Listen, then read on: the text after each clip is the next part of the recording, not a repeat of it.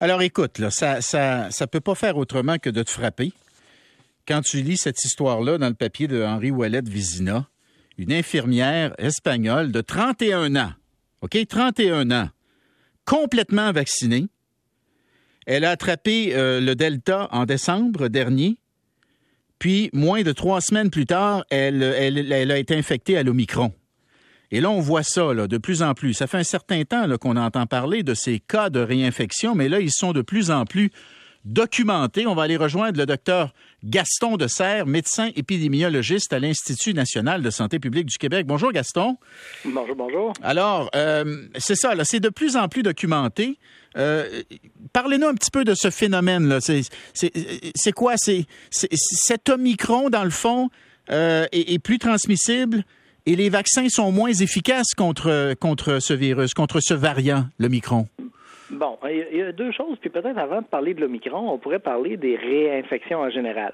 Et euh, depuis le début de, de la pandémie, là, ça n'a pas été très, très long qu'on a vu apparaître des individus, en fait, de voir chez certains individus des cas de réinfection. Donc, euh, la personne est malade, euh, guérie, puis elle redevient malade. Et on a eu, euh, quand les virus ont commencé à changer, la capacité de comparer le premier virus puis le deuxième virus pour vraiment confirmer qu'il s'agissait là, de deux virus différents, donc pas seulement un virus qui avait traîné euh, chez l'individu, mais que la personne avait bien été euh, réinfectée de façon parfois très rapproché, même à, l'intérieur de 30 jours. Le, cas de, l'infirmière espagnole, c'est encore plus court, là, mais euh, euh, donc ça, ça avait été montré bien clairement là, depuis le début de la pandémie.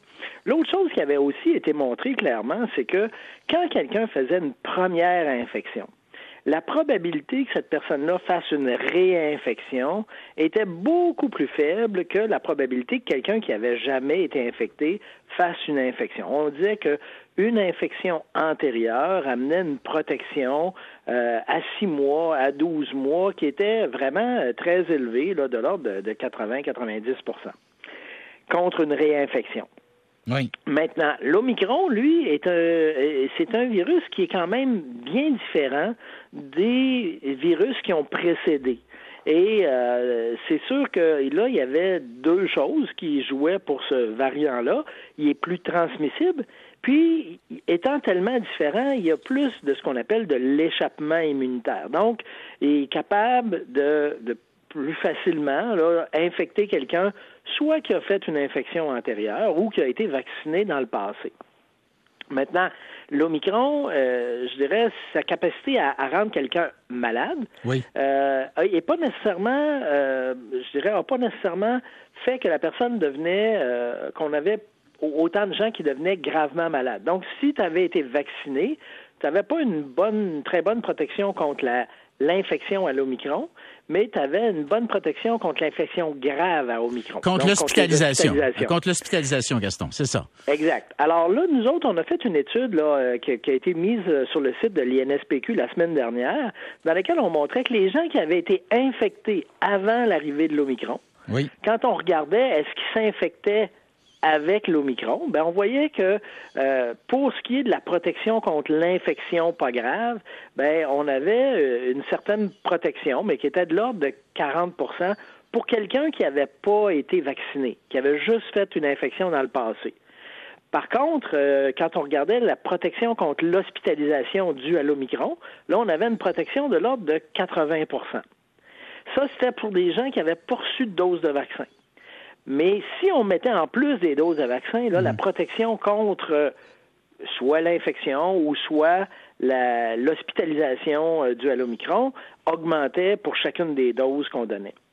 La question qui se pose actuellement, c'est que euh, bon, l'Omicron a tellement touché beaucoup de monde que euh, là, on voit dans la vague actuelle, qui est beaucoup du ce qu'on appelle le BA.2, on voit des gens qui euh, rapportent exactement ce que vous dites, là, que euh, mon Dieu, j'ai fait l'infection il y a deux mois, puis là, je recommence, ou il y a un mois, puis je recommence. et, ça, on, en entend beaucoup. euh, les pays où est-ce qu'ils ont regardé, est-ce qu'une infection à Omicron protège contre une réinfection à Omicron mm. ou une réinfection avec le BA.2, ramènent la même information que une infection antérieure protège contre ces réinfections-là. Mais on a tellement eu de monde qui ont été malades avec la vague Omicron que d'en avoir quelques-uns qui se réinfectent avec la nouvelle vague, ben euh, ça c'était quelque chose qui était dans le passé à peu près pas euh, euh, vu et, et c'est pour ça que ça surprend beaucoup. OK, donc l'infection à l'Omicron, le fait que tu l'as eu, de façon générale, te protège contre une réinfection, mais il y a des exceptions à cette règle-là. Et ce que tu dis, c'est qu'on a été tellement nombreux à l'avoir, le micron, que, veut, veut pas, on entend davantage parler de cas de réinfection. Parce que mettons qu'on a été, mettons, je dis n'importe quoi, là, mettons qu'on a été 2 millions qui avons été infectés à l'Omicron, bon, ben, si c'est, je ne sais pas, moins 1% de 2 millions, c'est sûr que ça fait plus de monde que si c'était 1% de, je sais pas, 100 000, par exemple. Exactement. Bon. Exactement. Alors, je pense qu'actuellement, c'est un peu le, le, le, constat fait dans les différents pays où ils ont pu justement comparer là, quelle était la protection après une infection à Omicron. Et, et, et un peu tout le monde arrive à la même constatation. Il y a une protection, mais la vague Omicron étant tellement grande, il y a beaucoup de monde qui rapporte avoir euh, une deuxième infection. Et c'est vrai, là, ils ont une deuxième infection, mais ça reste que par rapport à quelqu'un qui n'aurait pas eu de première infection, ce risque-là est beaucoup plus faible. Donc la conclusion, c'est que la science, jusqu'à maintenant, n'en démord pas. C'est-à-dire que si tu es vacciné, tu es mieux protégé, en particulier contre la forme grave, l'hospitalisation. Ça, c'est clair, clair, clair. Et si tu as été infecté, tu es également mieux protégé, mais il n'y a pas de garantie que tu ne seras pas réinfecté. C'est ça, c'est que presque tout le temps, quand on parle de l'efficacité d'un vaccin ou l'efficacité d'une immunité naturelle, naturelle due à une infection antérieure, ben c'est toujours, euh, ça réduit de 80, 90, 95% mais il y a toujours des gens qui peuvent l'attraper malgré qu'elles aient fait euh, une infection antérieure ou qu'elles aient fait une infection antérieure et aient eu trois doses de vaccin, comme dans l'histoire de, de l'infirmière euh, espagnole. Alors, euh, c'est sûr que ces cas-là, ils sont frappants parce qu'on dit, mais voyons, mm. elle vient d'être infectée, elle a eu trois doses, comment ça se peut que la personne malgré tout ça, deviennent euh, réinfectés, euh, c'est sûr que c'est un peu euh, décevant comme performance du vaccin puis de l'immunité naturelle. Mais il faut accepter qu'il y en a. Juste avant de se laisser, je veux vraiment qu'on parle de cette autre étude publiée hier à l'effet que les personnes vaccinées qui se mêlent à celles qui ne sont pas vaccinées ont un risque plus élevé d'être infectées que si tu côtoies des personnes qui ont reçu deux vaccins. Alors, j'essaie d'être clair parce que c'est un peu compliqué. Mettons que tu es vacciné, tu t'en vas travailler avec des gens qui ne sont pas vaccinés, ben, tu as plus de risques d'être infecté que si tu allais travailler avec des personnes qui, elles aussi, ont été vaccinées. Exact. Alors, en fait, euh, euh, c'est tout le phénomène qu'on appelle d'immunité de groupe. Euh, si les gens qui sont vaccinés ont un moins gros risque de faire une infection, ben restent si ces personnes-là restent entre elles, la, fréquence de circulation du virus dans ce groupe-là est beaucoup plus faible que la fréquence de circulation du virus dans un groupe de personnes non vaccinées. Alors, si tu es vacciné puis tu vas dans un groupe de non vaccinés, euh, ben, ton vaccin, il peut te protéger, entre guillemets, autant, mais ton risque de rencontrer le virus, parce que des fois, tu ne feras pas la maladie, pas parce que tu es vacciné, simplement parce que le virus n'est pas là. Alors, si le virus n'est pas là, ben, tu ne deviens pas malade. Dans un groupe de personnes non vaccinées, le virus il est beaucoup plus souvent là.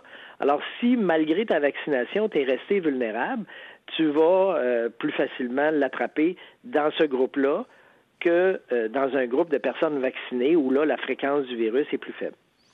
Oui. Est-ce que le risque est beaucoup plus grand, Gaston, en terminant? Est-ce que mon risque, quand je côtoie des personnes non vaccinées, est beaucoup plus grand d'être infecté que si je côtoie, si je travaille, par exemple, avec des gens qui sont vaccinés? Est-ce qu'on le sait, ça? Je ne serais, pas capable de quantifier ça. Je n'ai pas vu d'études qui quantifiaient cette différence de risque-là. Parce que, euh, encore une fois, il y, a, deux, y a deux situations.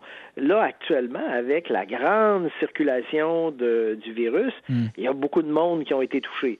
Puis les non vaccinés, il y en a beaucoup plus encore, là, proportionnellement, qui ont fait l'infection dans les deux derniers, ben, pas les deux derniers, les quatre derniers mois. Mhm. Et euh, donc, à un moment donné, dans un groupe de personnes non vaccinées où tout le monde aurait fait l'infection, mais ben là, euh, la situation a changé parce que là, ils ne sont pas protégés par l'immunité vaccinale, mais ils vont être protégés par l'immunité due à l'infection précédente. Et là, le, risque de rencontrer le virus va devenir euh, baissé lui aussi, là, plus faible lui aussi.